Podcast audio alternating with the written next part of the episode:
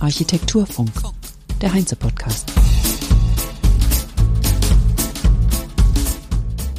Herzlich willkommen zur 38. Episode des Heinz Architekturfunks. Ich bin Kerstin Kunekat, Architekturjournalistin und Moderatorin und ich fasse hier wieder und wie jede Woche Vorträge zusammen, die auf Heinze-Veranstaltungen live zu hören waren oder es gibt ein Interview zu hören, so wie heute. Auf der letzten Heinz Architektur habe ich den Architekten und Experten, was Holzbau angeht, Much Untertrifaller interviewt. Am 16. September war das in Stuttgart. Much Untertrifaller ist geschäftsführender Gesellschafter von fünf Standorten des Architekturbüros Dietrich Untertrifaller Architekten mit den Standorten in Bregenz, Wien, St. Gallen, Paris und München. Und das ist noch nicht alles. Er hat noch mehr Posten inne. Meine erste Frage an ihn lautete also, wie geht das? Das ist verbunden mit viel Bewegung, mit viel Reisen. Macht mir Spaß. Ja. Und Sie sind aber auch Professor, Honorarprofessor an der Hochschule Konstanz. Genau. Für Technik, das, Wirtschaft und Gestaltung. Ja, genau. Also Honorarprofessor drum, weil meine Zeit nicht mehr zulässt. Also ich kann mir meine Zeit dort frei einteilen und im Prinzip machen, was ich will. Das macht mir Spaß. Und Sie haben eine Gastprofessur an der TU Wien. Äh, gehabt. Gehabt, Immer okay. Gehabt. Ich wollte nämlich gerade fragen, wie geht das? das Na, das wäre alles etwas, etwas viel. Aber Sie sind auch Präsident der ZV Vorarlberg, der Zentralvereinigung der Architekten Österreichs. In das Vorarlberg. Ist richtig, ja. ja. Das heißt, Sie engagieren sich auch berufspolitisch. Ja, also mir ist es ein Anliegen, dass äh, der Stellenwert der Architektur und der Baukultur gehoben wird in, in Österreich und das ist halt teilweise verbunden mit so ehrenamtlichen Jobs. Wie erleben Sie diese um, ähm, Thematik Holz? Sie bauen ja schon lange mit Holz wahrscheinlich. Ja, wir sind quasi mit Holz äh, aufgewachsen und, und groß geworden. Also wir bauen seit über 30 Jahren sehr viel in Holz. Wir sind aber keine Holzdogmatiker. Also es ist ein Material, das wir lieben, mit dem wir gern arbeiten. Aber es hat auch Beton und Stahl seinen Platz bei uns und für uns ist es wirklich situations- und aufgabenbezogen. Ja, äh, denken Sie, es ist im Moment in der, äh, eine Zeit, in der sich alle sehr auf das Thema stürzen, also von wegen dogmatisch, also dass es ein bisschen in die Richtung gehen könnte? Äh, es ist richtig, also jeder will in Holz bauen in allen Ländern. Das Know-how ist fast überall, sage jetzt einmal, überschaubar. Es ist nach wie vor so, dass ausgehend vom Vorarlberg immer noch die Innovationen dort, dort entstehen und dann exportiert werden. Und, und natürlich holen andere Länder auf, aber es ist dann auch viel Aufbauarbeit zu leisten. Das ist ja in den Ländern, in denen wir bauen, teilweise auch in Holz bauen, wie zum Beispiel in Frankreich, muss man sagen, hinkt das Niveau jedenfalls noch nach. Ja, ja, es, es, ich kenne zwei Projekte hier. Natürlich das ähm, höchste Holzhochhaus, was in Hamburg ist, von äh, Stürmer, Murphy und Partner, wo die ja auch gesagt haben, dass die ähm, Holzexperten aus Österreich kommen und dann die Module anliefern. Beim Woody von Sauerbruch hatten ist es genauso gewesen. Es ja. wird alles aus Österreich ähm, herangefahren. Gibt es denn Anfragen auch aus Deutschland? Also merken Sie das irgendwie aus Ihrer Lehrtätigkeit heraus, dass da auch das Bedürfnis steigt? Oder ist das jetzt bei den, kommt es bei den Architekten noch gar nicht so an? Doch, doch, es ist überall in aller Munde. Aber es ist natürlich die Anzahl der Spezialisten überschaubar, sowohl auf Architektenseite als auch auf Ingenieurseite und, und bei den ausführenden äh, Unternehmen. Darum konzentriert sich auch so viel auf quasi das österreichische Know-how, wobei die, ehrlich gesagt, die Ingenieure und die, und die Unternehmen äh, die wichtigere Rolle spielen. Also wenn Architekten gut beraten sind, dann kann auch ein Architekt, der jetzt nicht Holzbauspezialist ist, äh, ein sinnvolles Ergebnis äh, bekommen. Aber es braucht eben die richtigen Partner dazu, sonst ist man verloren. Ich habe gedacht, der Holzbau erfordert auch eine komplett andere Planungsweise. Das ist so. Also man muss viel struktureller denken, wenn man in Holz baut. Äh, also im Prinzip muss man mit der Struktur beginnen. Ja. Äh, und das ist natürlich eine Arbeitsweise, die nicht jedem und jeder liegt.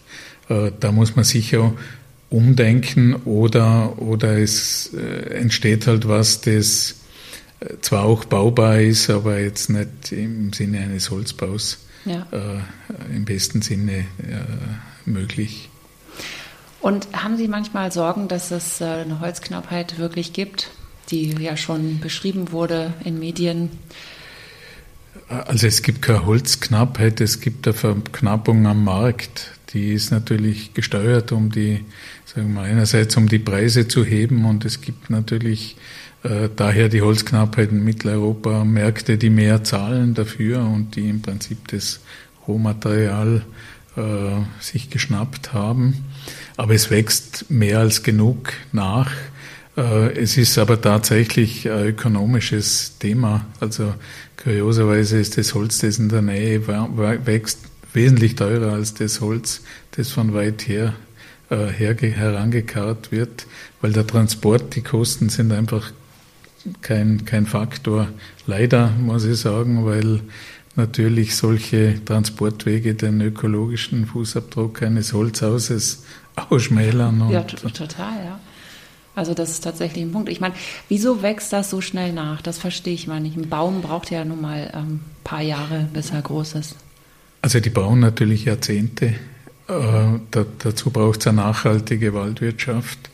Äh, das ist aber möglich. Also die, die, die Forstbetriebe in, sage jetzt einmal, in, in ganz Europa gibt es ja Wälder, wohl in Nordeuropa, in, in Osteuropa, aber auch in, in Mitteleuropa. Äh, die betreiben Waldwirtschaft ja seit, sage jetzt mal, seit Jahrhunderten. Und wenn man das richtig gemacht hat und weitermacht, steht immer genug äh, zur Verfügung. Also es wächst sicher mehr nach, als geschlägert wird. Ja, äh, immer, äh, immer, noch. Ja, immer, immer noch. Das Problem sind halt diese Produzenten, die ohne nachhaltige Waldwirtschaft, also riesige Landstriche, einfach platt machen und wo dann halt wirklich Jahrzehnte brauchen, bis, bis sie wieder aufgeforstet sind. Und äh, mit dem rasanten Verbrauch, also vor allem in Sibirien, aber auch in Nordamerika teilweise, da hm, geht der Schuss dann schon äh, inzwischen etwas nach hinten los. Ja, ich meine, es kommt ja auch auf den Baum selber an. Ne? Also wenn man jetzt einen tausendjährigen Baum fällt, dann ist natürlich klar, dass er jetzt viel länger gebraucht ja, hat. Ja, ich meine, als Bauholz werden eigentlich fast nur schnell wachsende äh, Baumarten äh, also, verwendet, also Tanne, Fichte, ja, Weichholz, Lärche, ja. Weichholz im ja. Prinzip. Äh, die, die langsam wachsenden Hartholzarten sind dann eher für, für Fenster, für Möbel und, und solche äh, Produkte. Mhm. Und Ihre Bauten sind wahrscheinlich auch Hybridbauten, oder? Die jetzt äh, sozusagen, wo jedes Material am besten eingesetzt wird. Das ist so. Also drum, auch drum habe ich gesagt, wir sind keine Holzdogmatiker. Also es, äh, es ist einfach ein Hybridbau meistens äh, vernünftiger, sage ich jetzt mal, als, als ein reiner Holzbau. Ich kann auch einen Liftschacht aus Holz bauen. Äh, mir schließt sich nicht ganz, äh, warum. Äh, also es ist sicher wichtig, an, an der Primärstruktur einen möglichst hohen Holzanteil zu haben, aber äh, das gibt natürlich auch ökonomisch sehr schnell und das ist eigentlich eher schädlich für den Holzbau als hilfreich, weil, ja. weil der Holzbau allalong nur eine Chance hat, wenn er auch wirtschaftlich äh, konkurrenzfähig ist. Ja. Ich meine, Im Moment denkt man ja, das wird nicht mehr, also gar nicht zu bremsen, das Thema Holz. Jeder, der nachhaltig bauen will, möchte mit Holz bauen. Und ich finde es beruhigend, dass Sie sagen, äh, es gibt keine äh, Knappheit. Also der Markt, wenn der eng ist, natürlich auch schwierig für die Leute hier, aber vielleicht wird es sich ja auch wieder ein bisschen lockern. Es hat ja mit den Verkäufen zu tun Richtung China und USA, glaube ich. Ne? Also Sie haben äh, genau, also es, es, ist ein sehr, sehr hoher Anteil des normalerweise in unserer Region zur Verfügung stehenden Holzes ist einfach äh, außerhalb von Europa. Wer entscheidet sowas eigentlich und kann man das irgendwie anders regeln? Auf welcher politischen das, Ebene? Das ist ganz schwierig. Das ist halt Marktwirtschaft. Also die, die Holzproduzenten verkaufen natürlich an den, der äh, mehr und schneller zahlt und, und das ist halt äh, manchmal sind es so schubweise äh, Aktionen, ist im Prinzip mit dem Stahl und dem Stahlpress ähnlich oder auch mit Beton. Also das sind einfach äh, Rohstoffe die und, und Ausgangsprodukte, die den Marktregeln unterworfen sind. Ja. Und Sie kommen aber soweit noch klar. also ja, tatsächlich haben wir Probleme, also nach wie vor Holz zu bekommen. Also ist ein Licht in Sicht, aber wir haben tatsächlich bei etlichen Baustellen wegen der nicht möglichen Lieferungen, äh, teilweise massive Verzögerungen. Davon habe ich auch gehört, von Verzögerungen, aber nicht nur beim Holz, auch bei Aluminium. Bei, bei, bei vielem eigentlich. Eigentlich ist im Moment Bauen ehrlich gesagt nicht sehr lustig, weil weder die Preise noch die Termine kalkulierbar sind. Also wir haben äh, massive Preissteigerungen bei allen Materialien, die teilweise natürlich die Firmen treffen, die vorher günstiger angeboten haben, aber auch die Endverbraucher natürlich treffen und treffen werden. Äh, und das verbunden mit der Materialverknappung erleichtert das ganze Thema natürlich nicht. Und meinen Sie, das ist jetzt eine vorübergehende Phase? Ich, ich hoffe es. Ich meine, es gibt ja auch in ganz anderen Bereichen, wie zum Beispiel in der Autoindustrie, die können ja auch nicht mehr liefern, weil, sie, weil ihnen Komponenten fehlen. Also es ist offensichtlich weltweit gibt es Produkte, die einfach dem Markt nicht zur Verfügung stehen in ja. ausreichender Menge. Das ist einfach der riesigen Bauproduktion geschuldet. Oder es wird ja eigentlich wird zu viel gebaut, äh, wird zu viel neu gebaut, zu wenig umgebaut. Es werden Unmengen grauer Energie verbraten. Da muss sicher Umdenken stattfinden. Also wir müssen einfach besser haushalten. Mhm. Die Verkäufe in die USA und China, da wird vielleicht auch noch mehr gebraucht. Brauchen wir so viele Neubauten hier? Wahrscheinlich weniger. Da haben Sie auch gerade schon gesagt, dass wir hier ein bisschen zu viel bauen. Nee, ich glaube, wir brauchen schon viel, aber es müsste intelligenter geschehen. Ja. Also es wird zu viel abgebrochen, neu gebaut. Ja. Äh, es wird zu viel Fläche verbraucht für Bauwerke, das, das dichter sein könnte. Ja. Der Bedarf ist sicher da. Es fällt ja nach wie vor sehr viel Wohnraum, vor allem leistbarer Wohnraum, äh, eigentlich in allen Ländern. Aber die Frage ist halt, wie man das, wie man das macht. Ja. Und da gibt es äh, massive Verbesserungsmöglichkeiten. Ja. Also es geht nicht um Reduktion, sondern vor allen Dingen um intelligente Produktion. Eigentlich ja. Also es verschiebt sich meiner Meinung nach auch das, das Aufgabengebiet des, des Architekten vielmehr auch in programmatische Fragen. Also äh, ich glaube, dass, dass es einfach nicht mehr geht, dass wir nur warten, bis wir unser Rezept vorlegt, das wir dann quasi bauen, sondern wir müssen die Rezepte in vielen Fällen selber liefern. Und das ist, finde ich, ein bisschen schade, dass das äh, zu wenige Kollegen, Kolleginnen äh, äh, schon so sehen. Also wir verlassen uns viel zu sehr auf Konzepte, die uns vorgelegt werden, die wir dann abarbeiten. Ja, das ist eben auch noch die Frage, wie viel Verantwortung haben Architekten an der Stelle? Ne? sich auch gegen Konzepte, also nicht unbedingt dagegen zu entscheiden, aber eben gut zu beraten. Ich meine, es ist so eine Abhängigkeit gegenseitig. Man braucht gute Bauherren, man braucht gute politische Bedingungen. Das, das ist sicher so. Also leider gibt es immer eher weniger gute Bauherren als mehr. Aber ich dachte, das wendet sich ein bisschen zum Besseren. Das, äh, also sagen wir so, äh, vielleicht zahlenmäßig, aber verhältnismäßig nicht. Es wird einfach so viel produziert, dass der Anteil der qualitätsvollen Projekte prozentuell eher sinkt als, als steigt. Und glauben Sie, dass Bauen mit Holz günstiger wird, wenn es mehr gemacht wird? Also es müsste mehr Unternehmen geben, die das Know-how haben. Der Rohstoff kostet ja ähnlich viel wie, wie Beton. Also der, der, Preisunterschied resultiert eigentlich aus den Kosten der, der Arbeit. Also die Holzbauarbeitskräfte sind qualifizierter als die Menschen, die am, im Massivbau tätig sind und das macht eigentlich den, den Preisunterschied aus. Ah ja. Oder und dann ist halt nach wie vor so, dass, dass man zum Holzbau wirtschaftlich und sinnvoll bauen einfach sehr viel Know-how braucht und es gibt einfach Unmengen von Holzbauten, die nicht optimiert gebaut werden. Und das, das liegt natürlich an der knappen Zahl von Holzbauingenieuren, die das wirklich können.